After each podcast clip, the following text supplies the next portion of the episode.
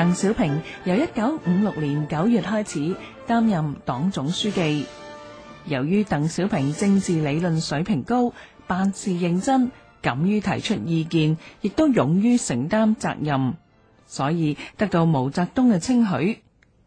不过，邓小平为人率直，亦都敢于坚持原则，所以亦都顶撞毛泽东。